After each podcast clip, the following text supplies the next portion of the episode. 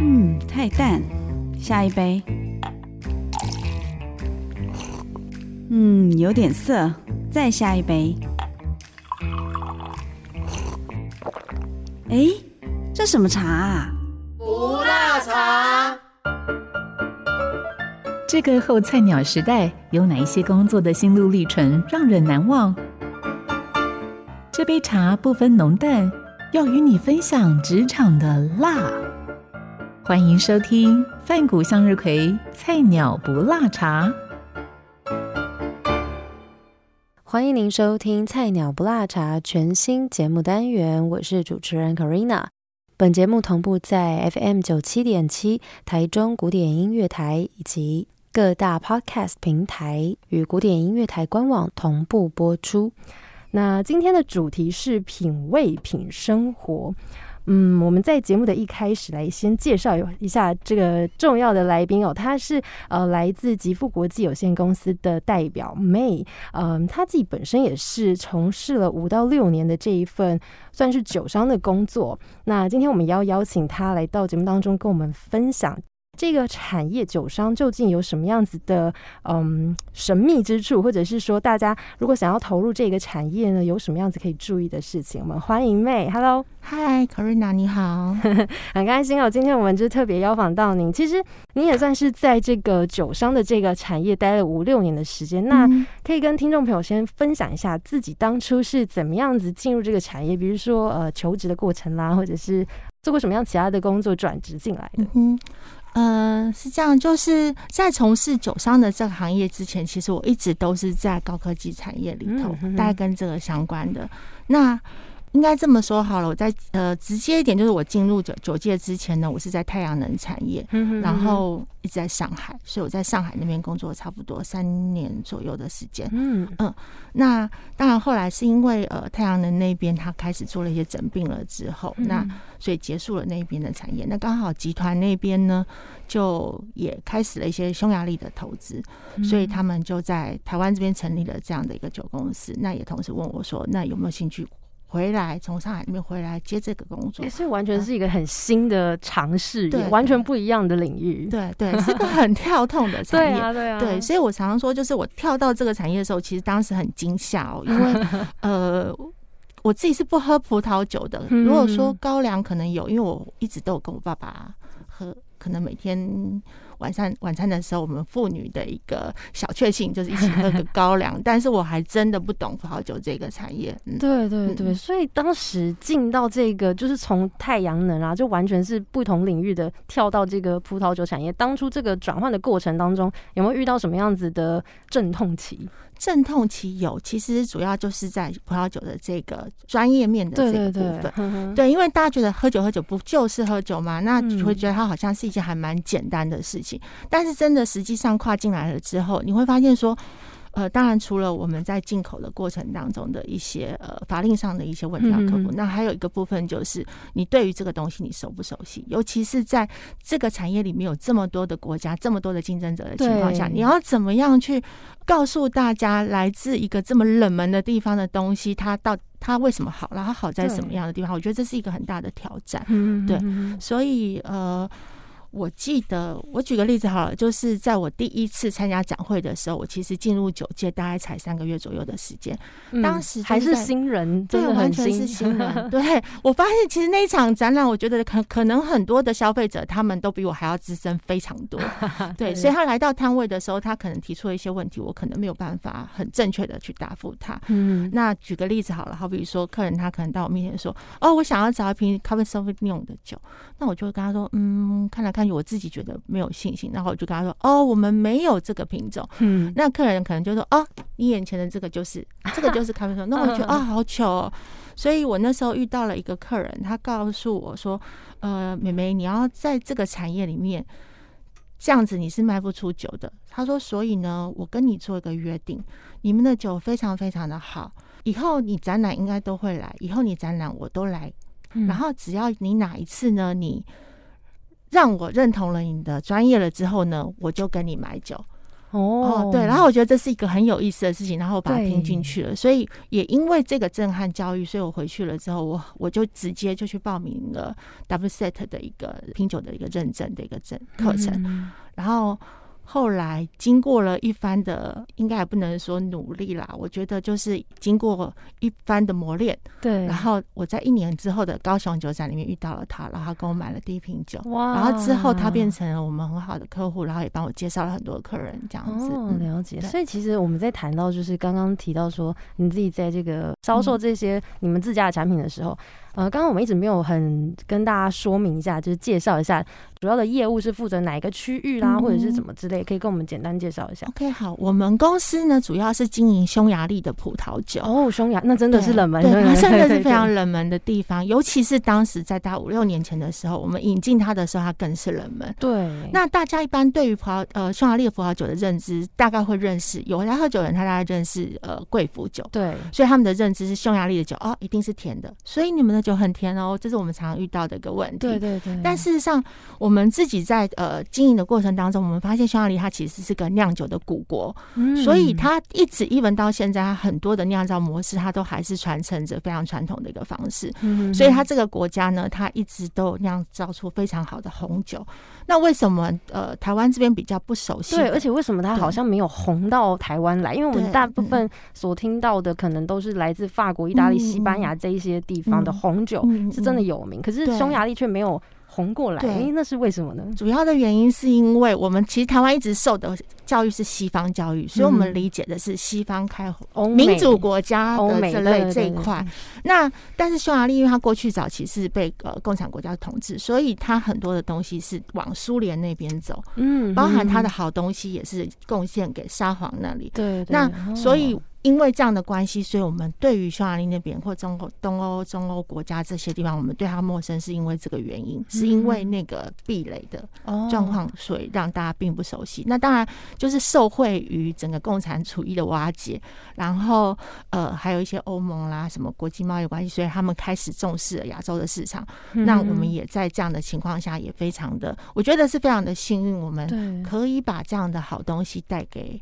我们的呃朋友们这样子，其实也是因为全球化的整个趋势啦，现在变成世界地球村，所以不管是在物质上或者是人口上的流动，都比以前更加的快速，所以更加的容易，所以才有办法就是在多年后，他们他们这个发展的这么多年后，才可以带到亚洲过来，对对。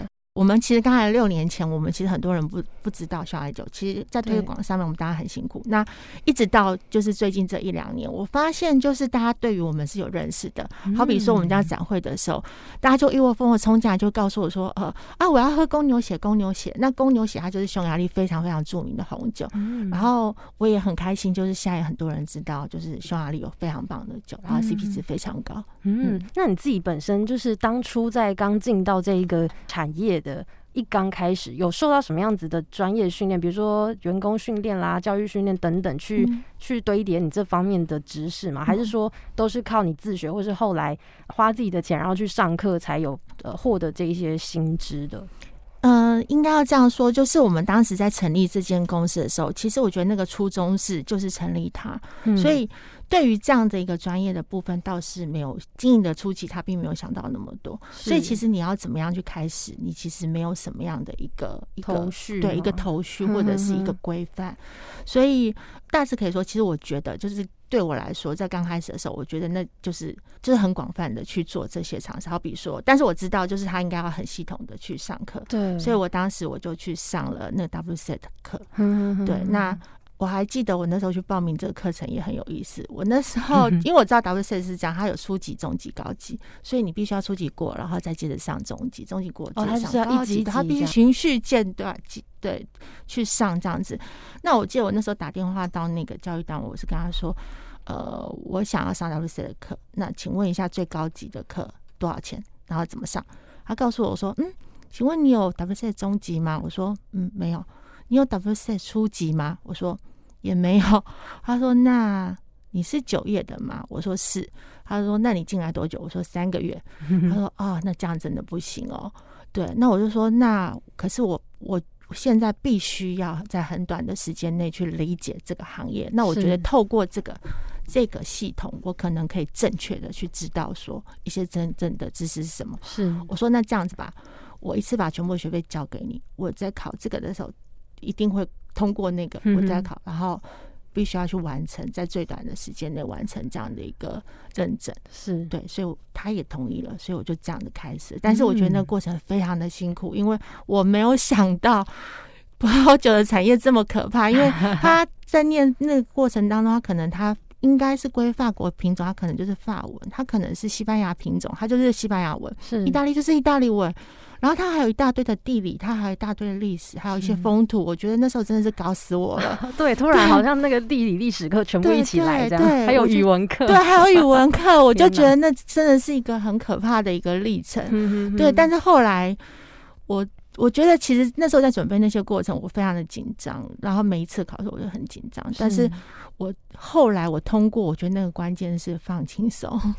哦，对，就是当你好像没有那么的觉得必一定。得要怎么样怎么样的时候，我觉得反而放下的之后，你可以得到一些更多的收获。嗯，了解。所以其实呃，像经历了现在这样子几年过后，那目前来说，呃，如果是以新进的人员，就是想要新投入到这个产业的人，他们有没有需要具备什么样子执照啦，或者是呃，必须要有什么样的？实际条件、能力等等的，才能够在这个产业比较比较顺利的衔接呢。我觉得，其实如果说要进入酒业的这个行业的话，我觉得最重要的一件事情其实是热情。嗯，我觉得在这个行业里面，如果你没有热情的话，你其实是走不下去的，因为它并没有大家所谓的呃啊，好棒哦，你可以喝很多很棒的酒，可能包含你在办公室里面，平常在上班的时候，因为看到我们可能有时候我们在喝酒，那当然我们是在试酒啦。那很多人会很羡慕说，哎，为什么你上课可上班可以喝酒，然后好棒好幸福？可是他其实有很多很辛苦的事情，好比说搬酒这件事情，一箱酒十二。一瓶一箱十二瓶，然后你常常要去搬运它，不管你是谁。你一定会去遇到这样的事情，这样会应该会有一些职业伤害 搬久了会有职业伤害，体能上的一些考验，对考验，对，因为它不是只有一箱两箱，它是长时间的。那还有就是说，呃，我刚才有讲到很重要的是专业，对，有这么多的人，而且现在就是在台湾来说，就是越来越多的人，他们开始跨入了这个这个领域，就是不管是喝的人也好，他们会想要更想要知道。就是什么是好，什么是不好，就是他们会怎么样去挑选了。对对对，没错，对，因为我们选择多，所以大家想要知道会更多。那你要怎么样去跟他们做很好的沟通，然后让他们能够来愿意来尝试，然后进而喜欢你的东西。对，所以我觉得在这部分的专业很重要。然后还有一个是说故事的能力。嗯，对，因为呃。我刚才一直提到，它是一个冷门的国家，那你要怎么样让大家对它提起了兴趣？那这时候就考验的就是你说故事的能力。你要怎么样去跟大家，呃，说他们的一些故事，包含酒庄的文化面的等等酿造面的，然后让大家对你非常感兴趣，这样子。嗯，了解。那你觉得目前到现在，你做到这份职业，它有什么样子的优缺的利弊，可以跟大家分享，理性的分析一下吗？理性的分析，它所谓的利弊。好，呃，我先讲弊的这个部分好了。在从事这行业，我想我们公司如果说是新人来说。进来的时候，家里的父母会担心，就说啊，酒业嗯汤吧，他 他是不是都需要常常应酬？对对，会应酬啊，要喝酒，还是说他们觉得说他是不是女，好比女生可能是不是需要陪酒啊，然后被吃豆腐什么等等的。对，但是呃，我都会跟我们的就是呃同伴们说，我说呃，我们卖酒不卖身，所以呀。呃，我们不用担心这样子的事情。然后喝酒这件事情，我认为它一定要适量，它不是过度的。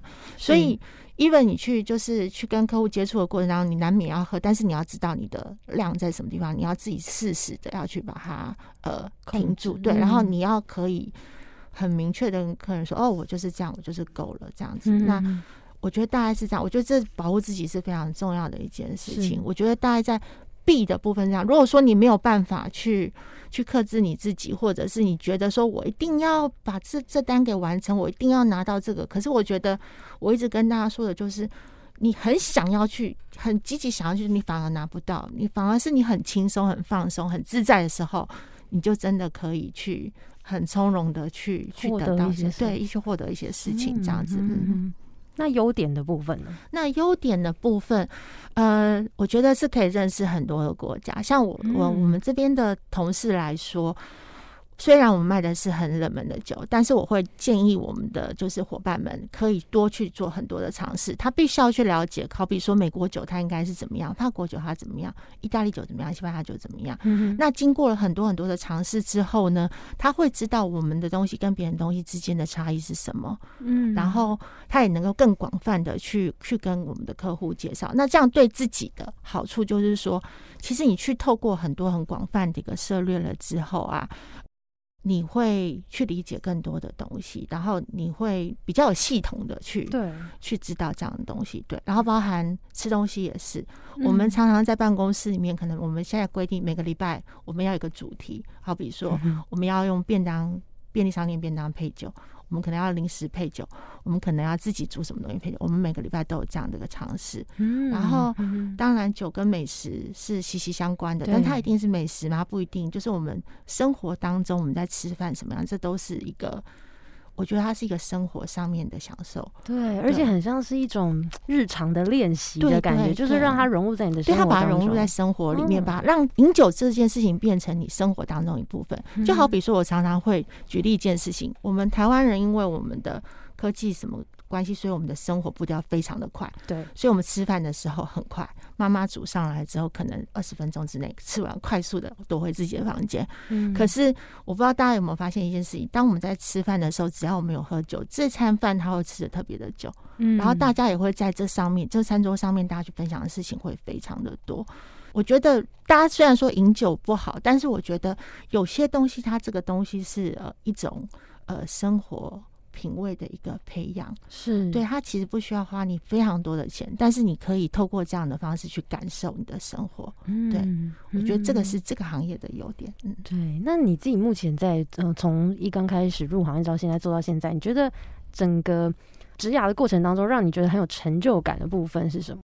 我觉得应该就是认识了很多很多很好的学了很多新东西，然后又认识很多对对对，没错，对，包含台湾的啦，包含匈牙利的的朋友们这样子。所以你们其实也有蛮多机会是可以接触国际的这个部分。呃，对，因为我们的酒呢是自己下去选的，所以我们每年都会到匈牙利去去参加酒展，然后去逛酒庄，然后去选酒这样子。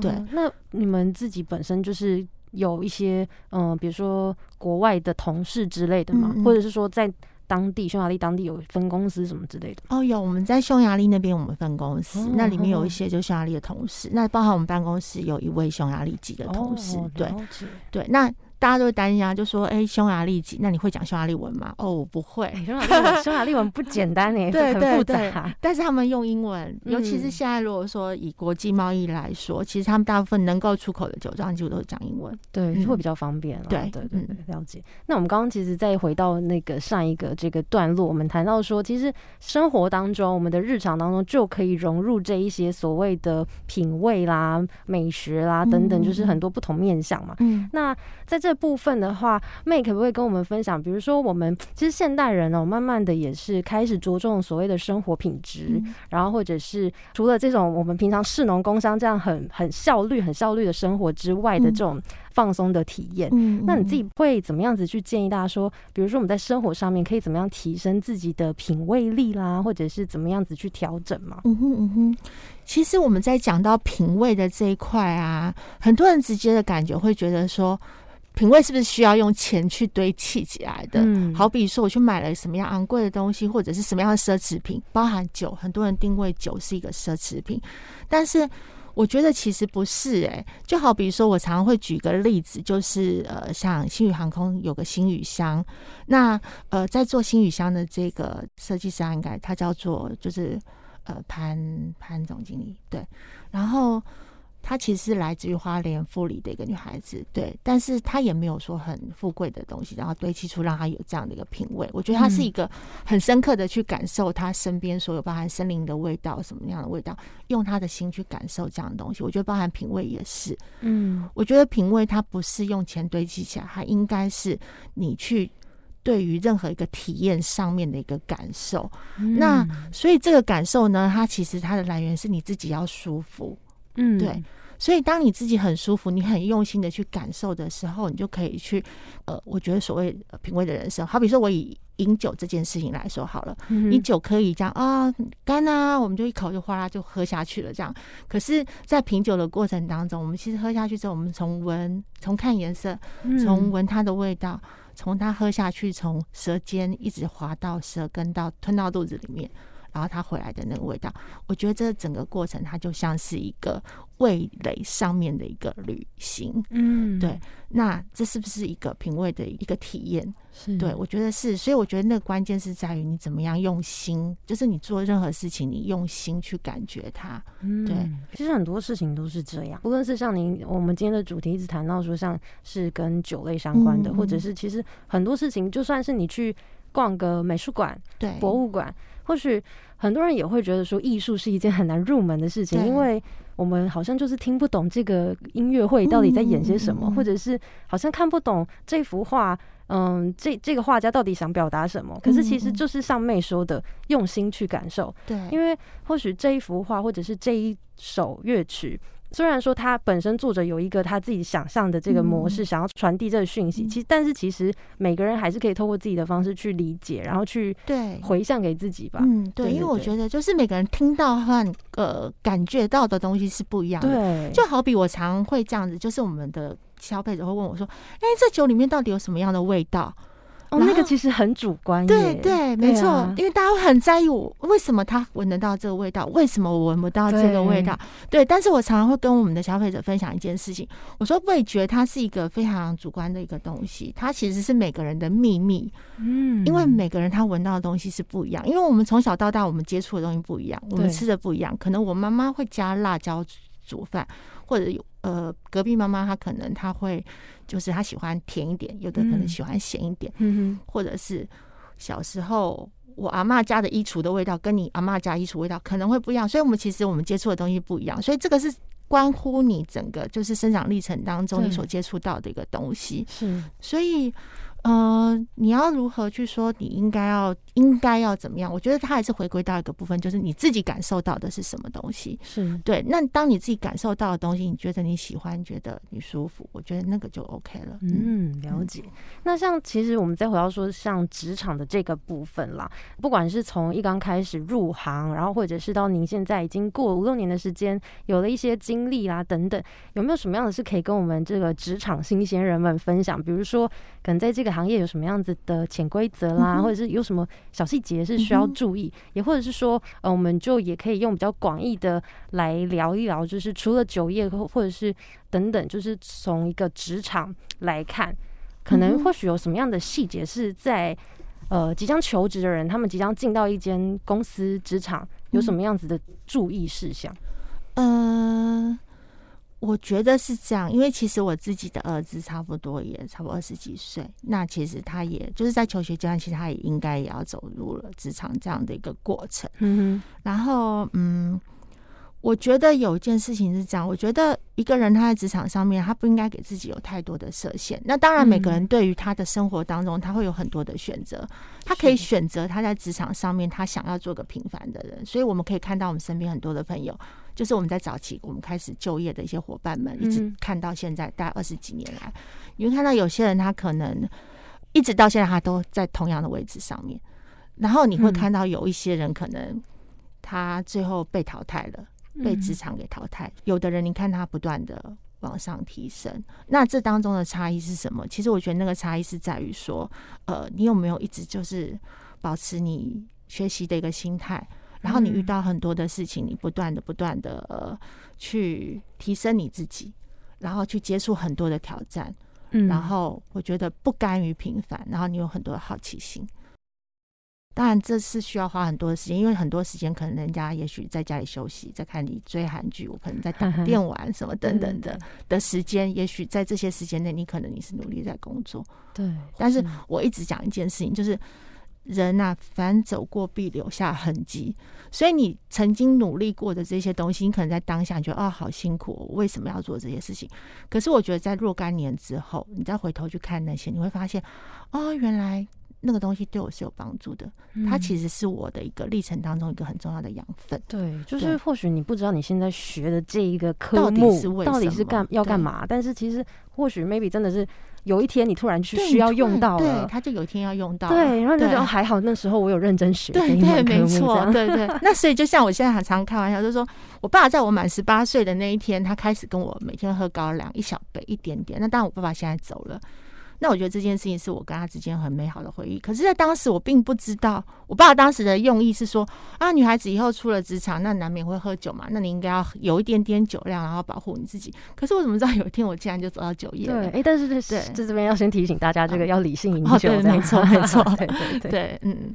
所以其实也是也是因为有一个契机，然后或许哎，真的你你当时你也不觉得说为什么要做这件事情，但是就。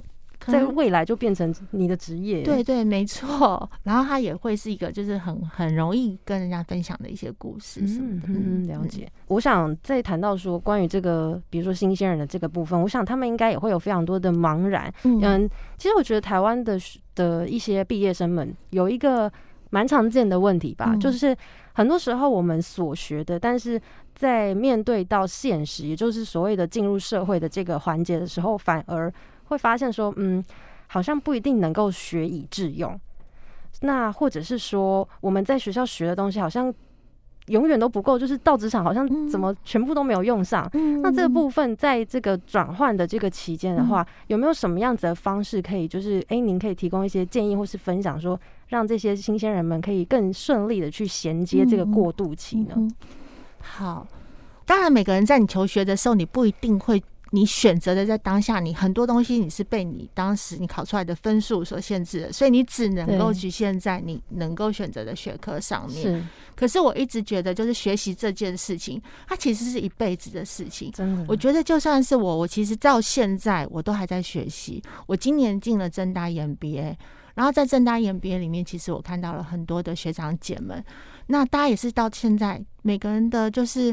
呃，职场经验非常好，然后都是在各个领域的佼佼者。那他们也持续的在学习。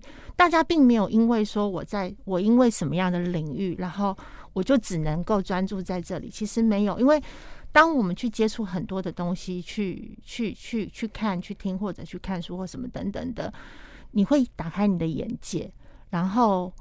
它会激发你更多的创新，嗯，对，所以我觉得大家不要想说，哦，我是不是学这个？他我并没有兴趣。就好比说我当年我在念书的时候，其实念国际贸易，然后那时候有很多贸贸易条款啊什么什么的。但是我当时我心里我还跟我同学讲，我说我这辈子绝对不会从事这一行，因为我觉得这太麻烦了。可是怎么知道在若干年后，我竟然是一间贸易公司的总经理？所以我现在我也常跟我的学生说，就是你不要觉得说。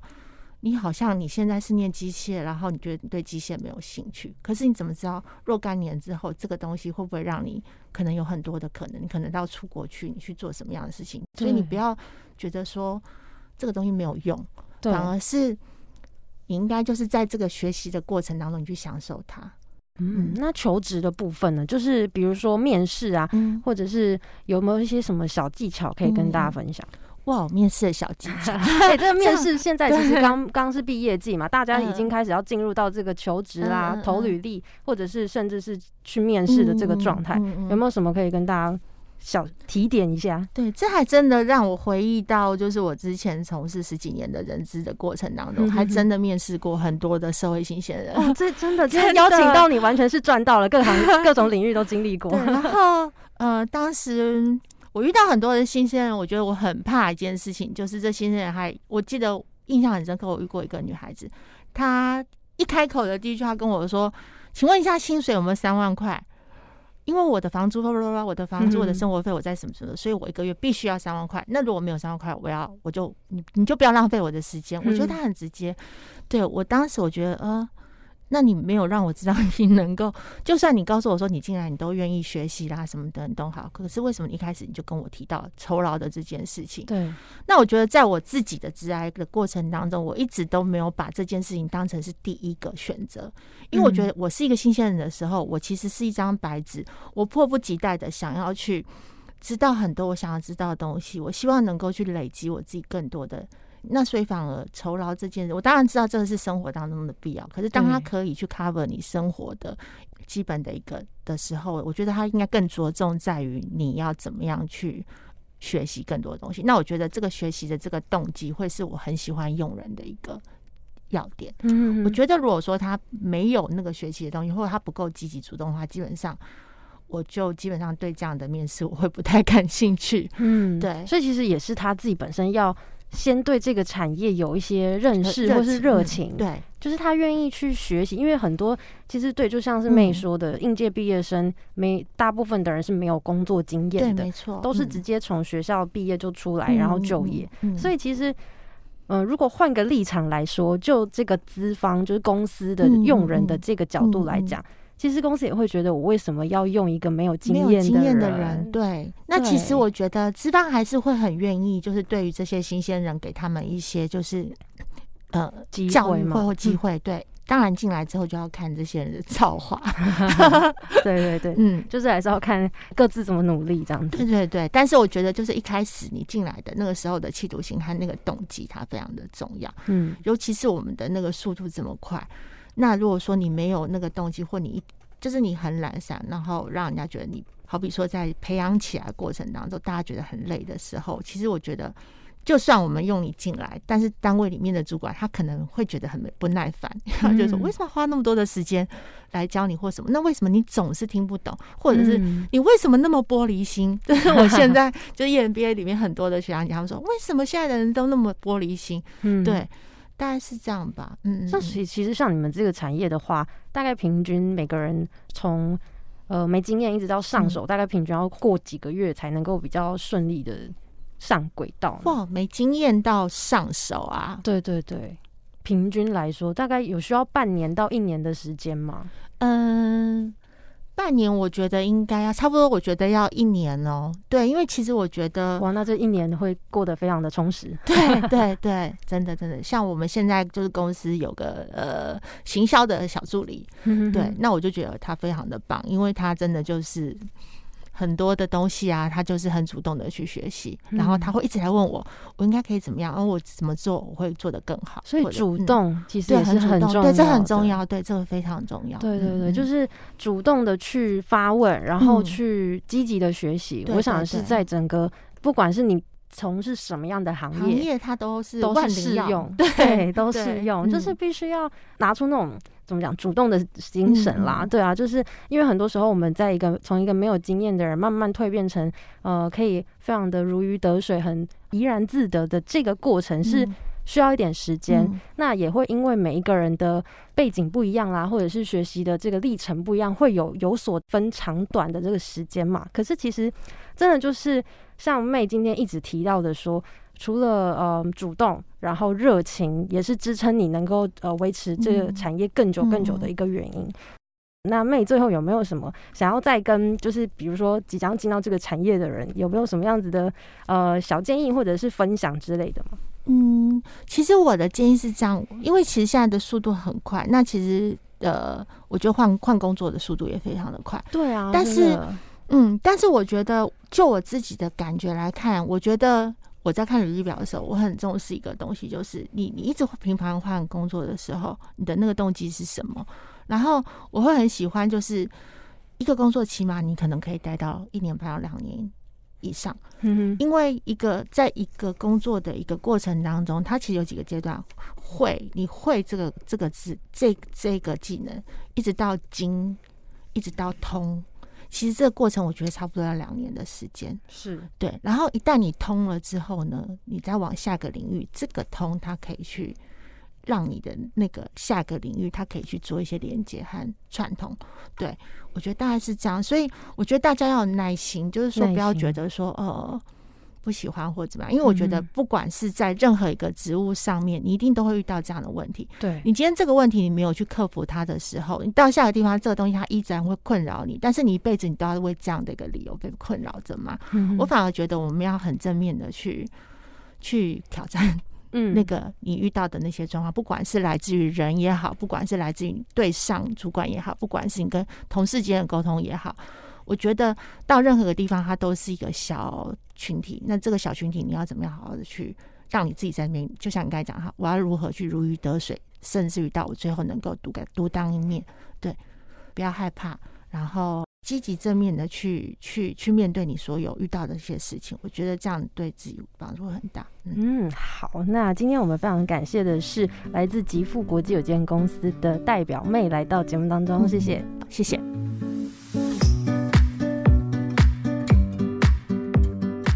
也非常感谢你今天的收听，《菜鸟不辣茶》在每周四的上午十一点钟。嗯，今天其实真的非常的有收获哦。嗯，妹跟我们分享了，除了她自己的本业，目前是在担任这个酒商的部分，那也跟我们分享她曾经在不同的领域担任过的一些呃职位，包含了像是在职场上面一新鲜人有什么样可以去精进自己，或者是在求职过程当中面对到什么样的问题，我们应该怎么样子去克服哦。那我们非常感谢啊，您今天您的收听。如果你对节目上有任何的问题，或者是你还想听到什么样的内容，欢迎上到 Corina 的 Facebook 或 IG 搜寻 C O R E N A，你可以在 IG 上面 tag 我，让我知道你有在收听。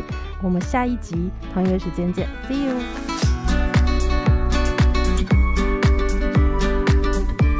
本节目由台中古典音乐台制作，六月起到八月底，每周四上午十一点钟同步于广播频道 FM 九七点七播出。